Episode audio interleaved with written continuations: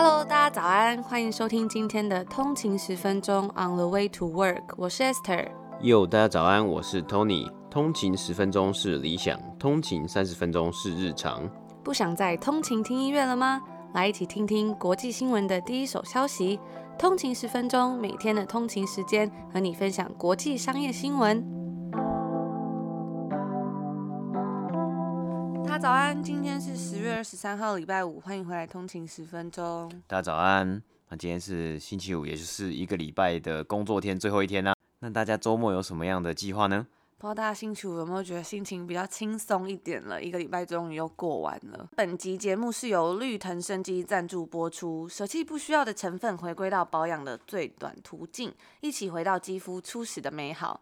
身为亚洲唯一连续四年荣获对世界最好大奖的 B 型企业，来自台湾的纯净保养品牌绿藤生机信仰多即是少，因为知道的多，所以需要的少。绿藤相信肌肤要的其实并不多，因此比起不断升级啊研发新品，他们花了更多的时间在既有产品的升级。比起许多品牌琳琅满目的保养产品来说，绿藤很精简，也很好挑选。它全部的保养跟清洁产品，十年来只有二十二款。那这次十年淬炼的代表产品活萃修护精华露，它是一款长效保湿、修护抗老的产品，不论年龄肤质都适用，也是绿藤的旧客回购率第一名的产品。它目前已经是升级到第四代的版本了。那绿藤十周年活萃感谢季即将进入倒数阶段，优惠只有到十月三十号，别忘了点进 Show Note 使用给通勤族特别的专属优惠代码 GV 十 TEN。就可以享有活萃品相任选两件八五折的优惠哦。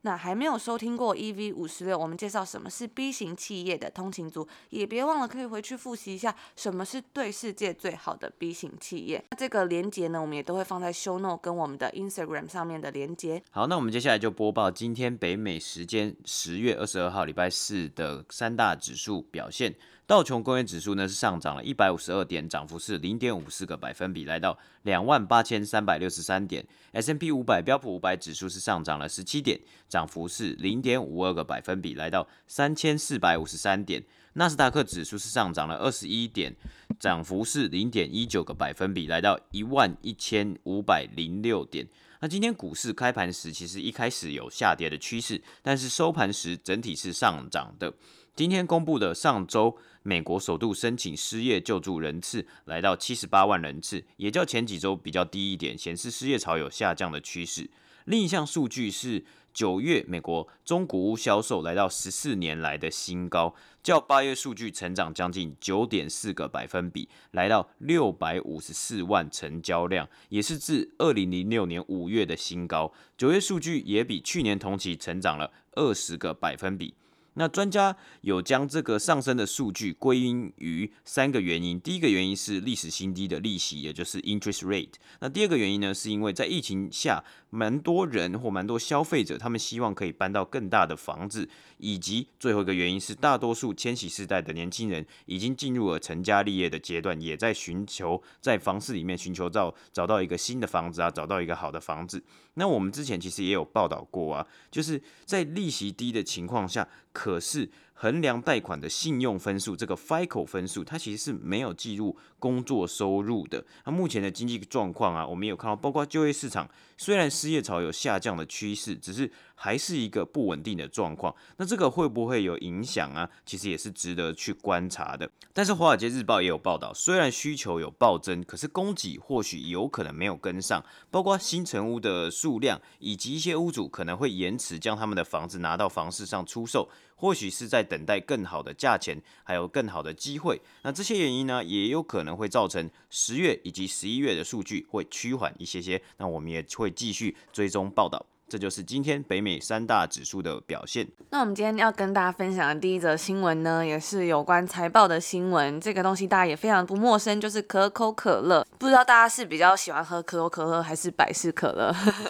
我好像是轮来轮去，有时候会特别喜欢喝可口可乐，有时候会比较想喝百事可乐。嗯，我我自己个人是不喜欢喝可乐，因为我觉得那种气泡饮料就是很很容易你就会饱了，然后就会很容易胀气这样。哦，就是肠胃可能会比较不好的感觉。对，而且我我不喜欢喝那种很多气的东西啊，对啊。所以你很常很常会肠胃不好，然后会再放屁。不会，当当当然不会。我记得以前呢、啊，在上一堂课就是 finance，然后那个老师非常喜欢喝可乐，就是他感觉很喜欢吃垃圾食物。他每天来上课啊，他就非常精简哦，就是四季不管什么时候，他都是穿着一件 polo 衫，然后牛仔裤。然后偶尔会，如果比较冷的时候，他会有一个薄薄的羽绒外套，就像 Uniqlo 的那种羽绒外套，非常薄。然后他会穿那个洞洞鞋，就是我们前几天介绍的那个，没错，鳄鱼鞋，就是他的那个 outfit 基本套装。然后每天来上课的时候呢，他就会大概早个十五分钟到，然后在外面的那个饮料机买一瓶可乐，然后跟吃坚果之类的产品。他每天就吃这些。饭那个叫什么？贩卖机有卖的食物嘛？因为贩卖机都会卖一些那种很小包的那种热量很高的零食啊。但是这个老师他在这个教学领域确实教的还不错，就他 finance 教的很好。只是我会觉得说，就老师你这样可能会不会有点不太健康？然后后来我就是，嗯，因为我们后来就是放了一个寒假，呃，圣诞节，然后再回来，我就发现老师的肚子好像变大蛮多的，因为他的四肢都依然不变，蛮纤细，可是就肚子的部分就有变大，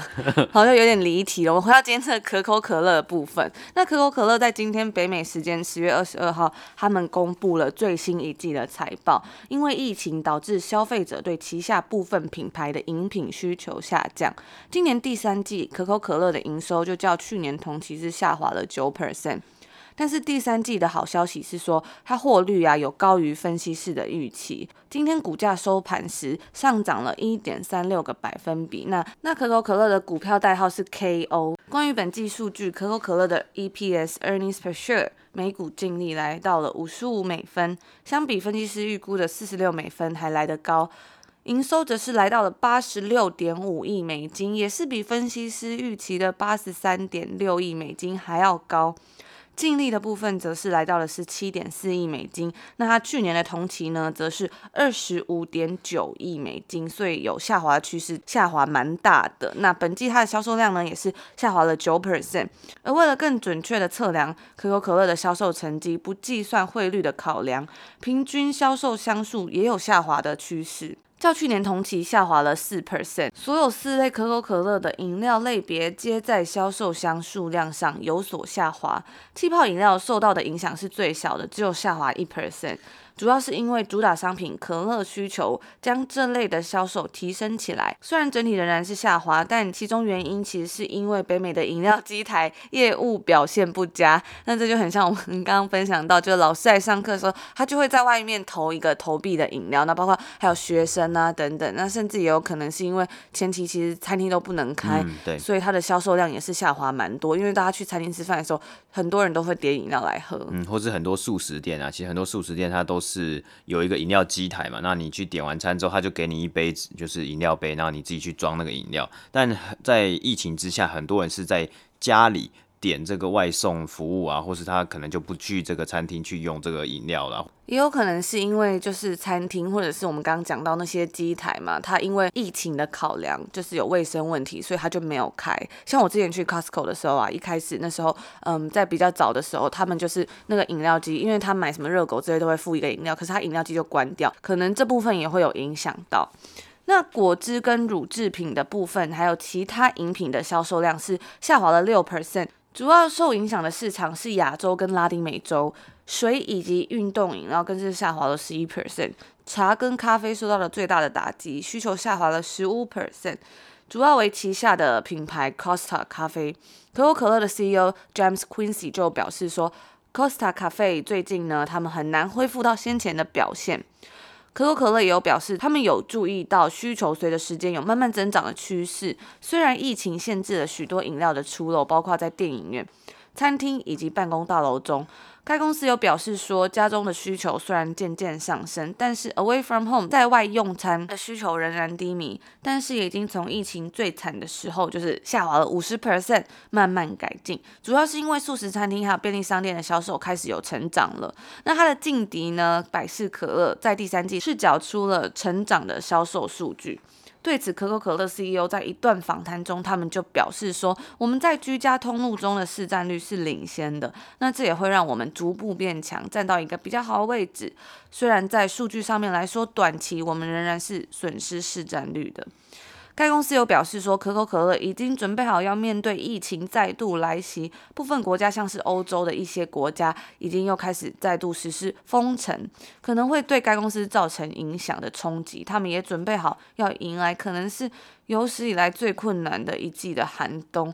对于这次的疫情，可口可乐也会尽量改变策略方针，包括减少产品数、砍掉销售较差以及缺少成长机会的饮品。因此，可口可乐终止了他们旗下 Odwalla 品牌，也减少了一亿六千万的资产减值。预计该计划会将旗下品牌数减少将近五十 percent。那因为疫情的不确定性，可口可乐并没有给出之后的财务预测。这就是我们今天要为大家带来的第一则报道。好，那我们今天第二则新闻播报呢，我们要分享我们前几天也有跟大家讲过、稍微预告过的 Chipotle 这个 Chipotle Mexican Grill 这间餐厅呢，它算是一个素食连锁餐厅。那它是美国的墨西哥式素食连锁餐厅。目前呢，它其实大概是有两千七百家店，那提供 burritos、tacos、burrito bowls 以及沙拉。它主打的是多样化的菜单，有很多肉类啊，还有配料，你可以去做选择，有一点像是 Subway 的概念，你可以自己去选择说哦，你要挑你要吃什么菜啊，然后自己拼起来一个餐点。如果加上额外的菜单项目，总共可以变出超过上千种菜色搭配。Chipotle 是在一九九三年美国科罗拉多州的丹佛市成立。那它大部分的店点啊是开在人潮众多的地方，包括购物中心、市中心的商业区等。那其他地方啊有包括机场、军事基地和火车站都有可能看到 Chipotle 的踪影。那它的店点呢、啊，几乎是涵盖了全美国，但是大概三分之一的 Chipotle 餐厅是集中在加州、德州跟俄亥俄州。那在美国之外，国际店点是有四十间，大多数是在加拿大。那虽然它是连锁素食餐厅啊，但是两千七百家分店，比上麦当劳的全球三万八千间分店，还有全美一万三千间分店门市，还是有一段路要走。但我觉得 Chipotle 整体的感觉就是跟麦当劳还蛮不一样的，因为麦当劳在这里就是有一种就是里面跟台湾环境差蛮多的，嗯、但是 Chipotle 整体就是感觉稍微干净一点，然后就是整体感觉比较不会像是很多嗯大家会坐在里面啊休息不知道在干嘛等等的。嗯哼，所以他们其实他们两个的路线啊，还有他们两个的风格其实还是有差。那甚至 Chipotle 其实在全球的市场啊，都还有很大的机会跟成长空间。我们刚刚讲到，它几乎。所有的店点都还是主要主主力在美国的市场情况之下。那近年来，Chipotle 更致力于行销他们宣传餐厅自己的形象。从二零一七年到二零一九年的数据，我们都可以看到它的广告和行销费用连年成长。到二零一九年的时候啊，他们一整年是花了一亿四千万美金在广告和行销上面。那财务的表现呢？自从二零一七年的营收进步之后，Chipotle 它每年的营收成长幅度是非常的漂亮。从二零一五年到二零一九年，几乎都有营收成长率来到十 percent 左右。在二零一九年的 Chipotle 啊，它的营收是较前一年二零一八年的四十八亿美金上升到了。五十六亿美金，成长幅度为十五 percent。那主要成长的原因是因为他们的同店销售数据增加，以及数位平台包括外送订单成长了七 percent。那这是二零一九年的数据啊，也因为它的主主打像是它的外送平台也是蛮成熟的，让 Chipotle 在疫情期间其实也可以更加的成长。二零一九年它的净利啊，更是恐怖的上升了百分之九十八，来到了三亿五千万美金。那相比上一年，那相比前一年，二零一八年，主要是 operating income 营业收益一亿八千万美金的成长。那讲完财务方面表现呢、他们在经营策略上面呢、，Chipotle 它的其实它的食材都是在消费者面前准备，就跟 Subway 一样，很类似。那你可以看到你想要选择的食物，包括蔬菜啊，还有肉类，它的食材其实也可以吃出它的新鲜度。而且它的餐厅啊，就是我们刚刚讲到，它其实跟麦当劳或是其他一般的速食店，像汉堡王啊，或是 KFC 在这里的呃一些连锁速食店，还来得比较干净跟整齐。那这也算是他们致力于想要提升消消费者用餐体验的其中一个部分呐、那对于选在哪里开店，在哪一个地方开店，Chipotle 内部也有专门的团队，他们会去评估每个店点的人流量以及可能带来的收益。如此缜密的评估，也让他的同店销售额都能年年成长。补充一下，之前其实在二零一六年的时候，Chipotle 有出了一个食安问题，因为其实它是用墨西哥饼嘛，那其实很多时候它不像麦当劳或是肯德基，它是可以比如说现做，那它这个墨西哥饼可能是在客人在点餐之前，他们就做好了很多，因此呢，这个墨西哥饼就很容易会感染细菌，所以那时候就出现了一些问题，是有种经营管理者的问题，比如说像某地区的连锁店经营，好像就有让故意深感感冒的员工持续工作，那因为它这个饼皮那时候不会额外进锅加温杀菌，所以传播的速度就会超乎想象。那时候这个食安事件还有导致 Chipotle 快速的业绩流失，在二零一六年他们就一季降了三十 percent。那后来呢，其实就像我们刚刚讲到，他连年一直在推出各种行销计划，就让他们整体的品牌有一点比较好起来了。嗯哼。那其实它现在啊，它目前来说，它也只有两千七百间店点，也就是他们自从二零一六年他们有发现这个问题之后啊，其实他们都是对于每一间店的控管是更加的严格，而且更加的缜密啊。虽然只有将近两千七百间店啊，但是它每一间店的平均销售额贡献的火力是非常的强大。因为我们有看到，其实像麦当劳它的店点门市这么多啊，它不一定每一间店的销售额都是成长这么惊人，或是它的销售额都是贡献这么多数据。的那财务上的进步以及策略上，他们是比较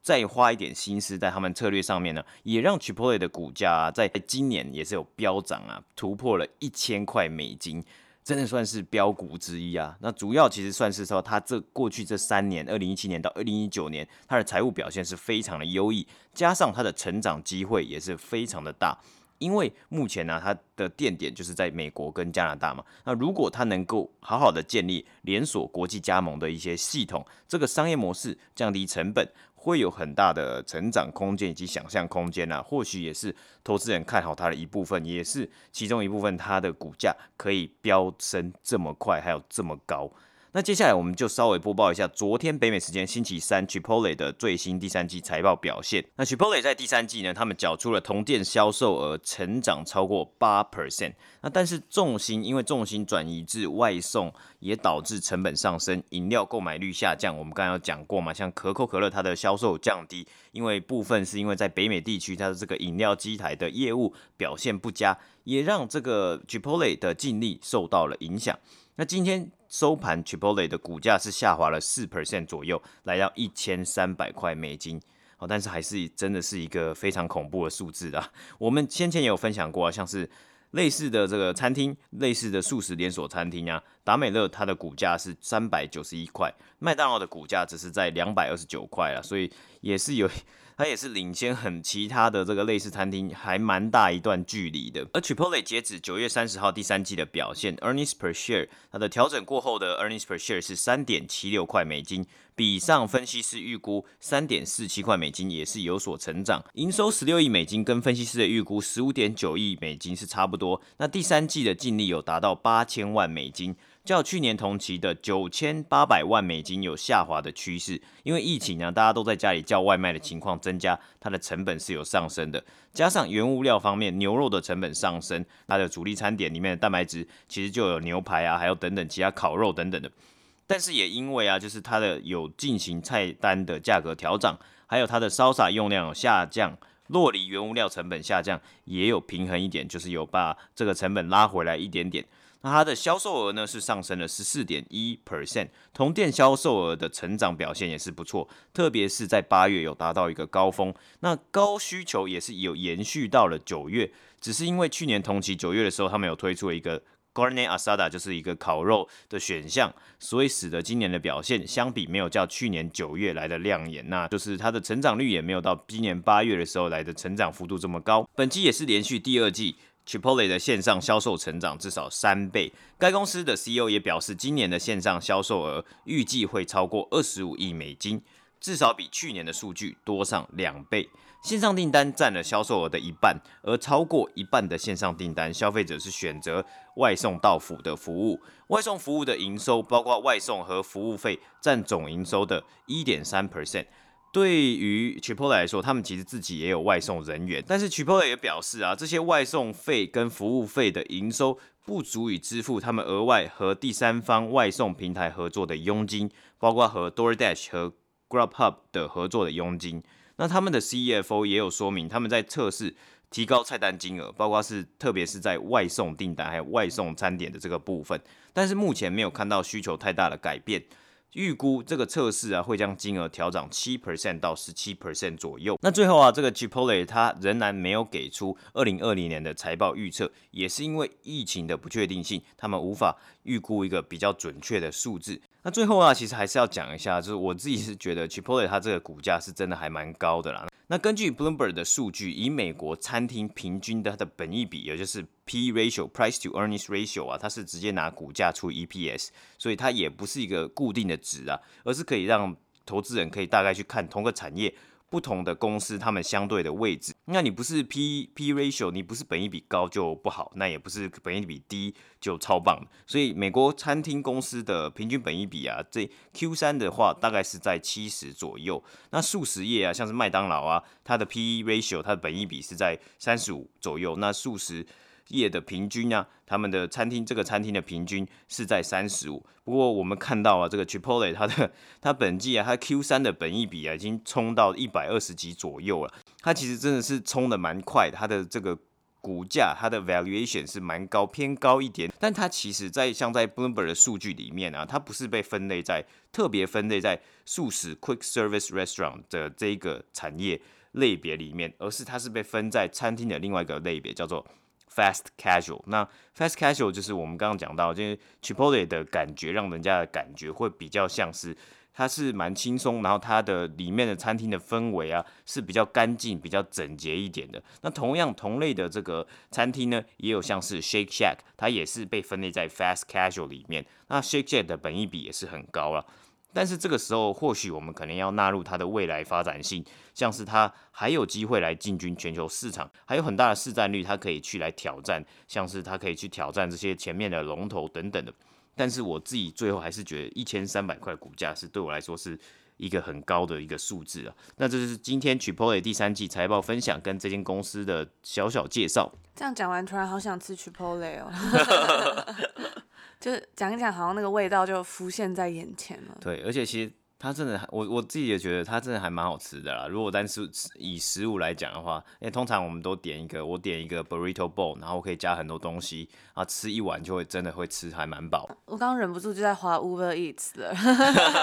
而且它其实那个 bowl 里面它可以加饭，我觉得加饭很棒诶，因为就我还蛮喜欢吃饭的。然后还有呃，可以加生菜啊什么。其实像在这里那个 poke 也还蛮好吃的，就是也是类似就是一碗吧，然后里面它是有生鱼片啊，然后像是一种它好像是一种夏威夷菜嘛，嗯，好像是日式夏威夷菜，然后就是有也是有生菜有有饭，就跟那个 Chipotle 有一点点像。然后你有因为它有很多原物料原料你可以选择，然后你可以选择说哦，我要加什么样的肉啊，我要加什么样的 protein，然后再选我要加什么样的蔬菜，然后还有酱，然后弄成一个你客制化的一碗。你的餐点这样，其实就是说，因为他们两个都是自己选择你的料嘛，所以他在那个保存的食物安全上就会比较有疑虑，所以有时候这些公司还是要小心，不然很容易就会又出现了食安风波。嗯，没错。那因为前几天我们有跟大家分享这个 Headspace 冥想的 APP，然后它另外一个是叫做 Calm 嘛，我们有跟大家分享过，就是广告打得非常大，因为那时候我们在 Instagram 上面分享了这个 Headspace 的联合创办人他的一个演讲，结果下面 YouTube 的广告 就是在打 Calm 的那个 APP，然后有一位通勤族就跟我们分享说，他目前是使用这个 Calm 连续一年多了，他说他觉得最大的帮助呢是当所有事情一起来的时候，就可以好好分析轻重缓急，而且失眠问题也有所。多改善呢？因为其实，在我们分享 Headspace 之后，其实还蛮多通勤族都非常的有兴趣。那这位通勤族也说啊，就比较不会沉迷在社交 App 上面，持续训练下来，你会感觉到大脑有一种你被拉进去的状态。他说这两个 App 他都有使用，概念也都是一样的，就是对心理的状态做一个正念的运动，而且需要持续的练习，但不用抱着任何负面感觉，就算冥想完没有任何感觉没有关系。他说 YouTube 上面有很多这两种 App 的比较，那最大的差别是。那这个 come 是一个女主讲人为主，还有一些来宾可以选择，再就是还有很多情境的音乐，所以看个人喜好。那他最后有分享说，非常喜欢两位主持人的节目，深度分析却浅显易懂，对投资知识完全是零的我，也可以慢慢考虑进入这个市场。那他说他是通勤五分钟，起床后走到厨房就开始上班了。哇，好快哦！我发现就是自从就是开始有通勤族跟我们分享他们的通勤时间之后啊，我发现真的有很多是那种通勤五分钟或通勤一秒钟的，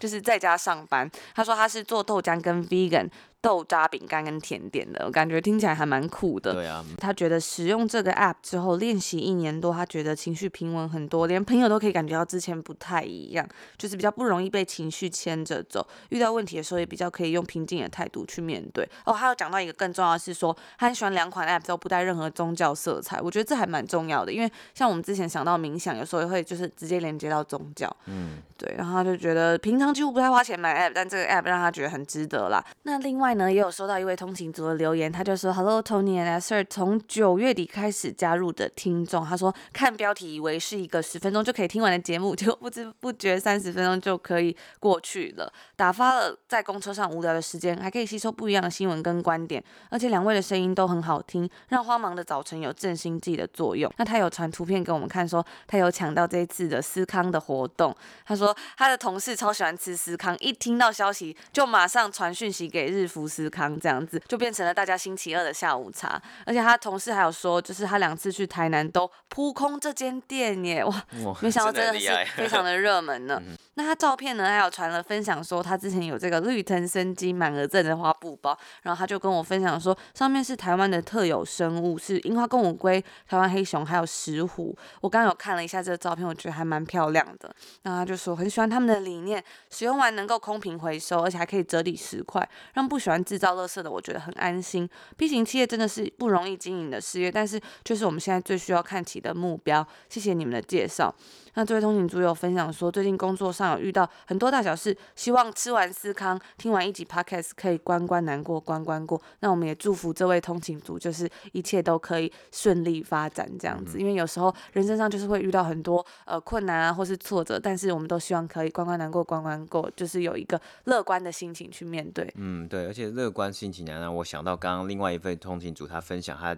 就是冥想过后之后，他面对问题啊，心情会比较平静一点，因为有时候。可能我们看到问题的时候会很激动，会很想要，焦虑，对，很焦虑，很急着想要把它处理掉。那有时候你可能退一步啊，你去思考一下，到底要怎么样去解决这个问题，或许可能。会更轻松，会让你自己更轻松去解开这些难关呢、啊。或者我觉得像这位通勤族他说，就是可以吃一颗司康啊，听一个 podcast，然后让自己心情平静一下来，嗯、然后再回去处理事情，或是喝一杯咖啡等等的，我觉得都还蛮好的。对，这也是一个很棒的方法，就是算是一个小小的 getaway。嗯，我觉得深呼吸真的很有效，就是就什么都不要想，然后就大口深呼吸几下这样子，然后就会觉得心灵真的会比较平静。像我有时候就是如果比较焦虑的时候，比较紧张的时候啦，就也。分享给大家，那也欢迎大家跟我们分享，就是你有没有什么，就是你遇到困难的时候克服挫折的好方法，也欢迎跟我们分享哦。那就是我们今天的节目啦，也祝大家有个愉快的周末。对，周末愉快，周末即将开始了。那我们就下周见啦，拜拜。拜拜。